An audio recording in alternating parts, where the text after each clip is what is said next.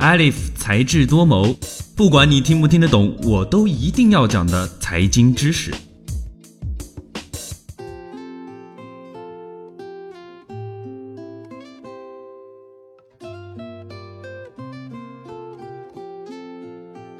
欢迎收听由智果学院出品的《才智多谋》。二零一八年即将进入了尾声，全球最大的搜索网站 Google 公开了一整年的热搜榜单。在电视节目的类别下，于正妈妈导演的中国大陆宫斗剧《延禧攻略》一枝独秀，夺下了全球热搜冠军。台媒在十二月十三号报道称，排行榜第一名的《延禧攻略》。不仅在境外港澳台掀起了清宫剧的狂潮，在马来西亚、越南、泰国等东南亚国家和欧美地区也获得了很高的关注度。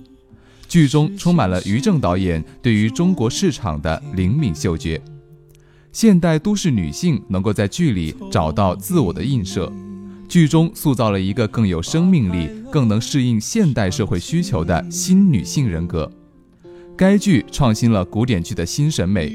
剧中妃嫔、宫女的头饰去繁存简，用大量雕花取代珠串，非常具有古代清宫的特色。剧中除了画面美、布景美之外，这部剧完美的还原了中国的历史，大到服装，小到饰品，都经得起史料的考证。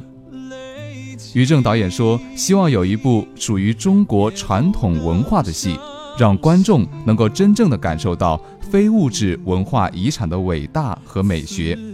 同时也更希望优秀的传统文化能够传承下去。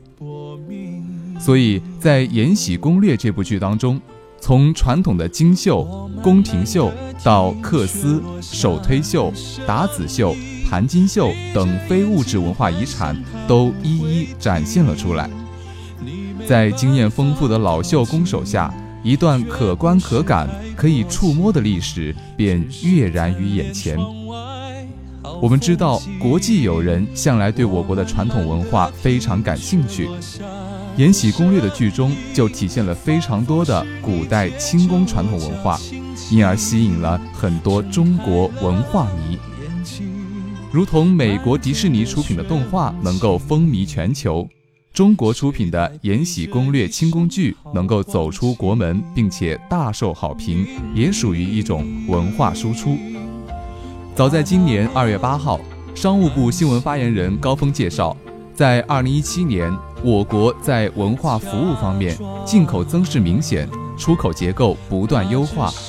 文化服务进口两百三十二点二亿美元，同比增长百分之二十点五。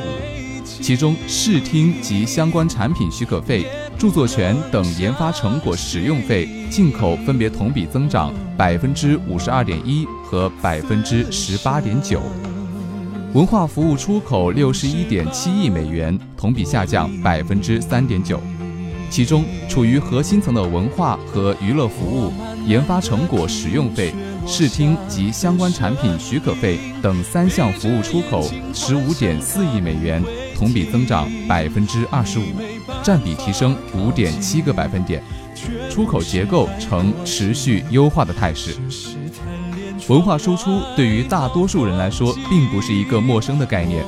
最早是由北京大学校长蔡元培在一九二一年提出。文化输出，它是指一个国家为了达到某种目的。主动而有意识地将其传统的价值观传播或加强给其他国家的过程。我们都知道，每个国家的文化都有所不同。通常，我们如果想要向其他的国家全面传播自己国家的传统精神以及民族气质，就需要通过凝聚了我国传统文化的作品来达到这个目标。简单来说啊，文化输出就是输出一个国家的思想观念和国家形象，本质是传递真实全面的文化，获得公平的话语权。一个国家当然也需要先具备一定的条件，再进行文化输出。首先要求输出国的文化在各国文化交流当中处于优势地位，也就是说，它应该是一种强势文化。其次，文化输出需要以先进的物质条件为基础，同时，先进的传媒和通讯工具有利于一个国家对外进行文化输出和渗透，从而更好地实现自己的目的。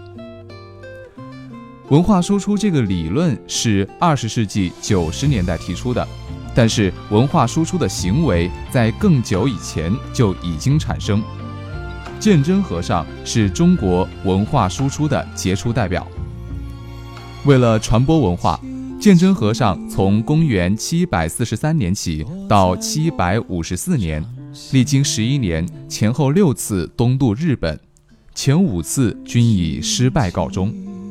年届六十六岁高龄且又双目失明的鉴真和尚，仍然坚持东渡日本，可谓是备受艰辛，屡遭磨难。最终达到了东渡日本、输出文化、弘扬佛法的目的，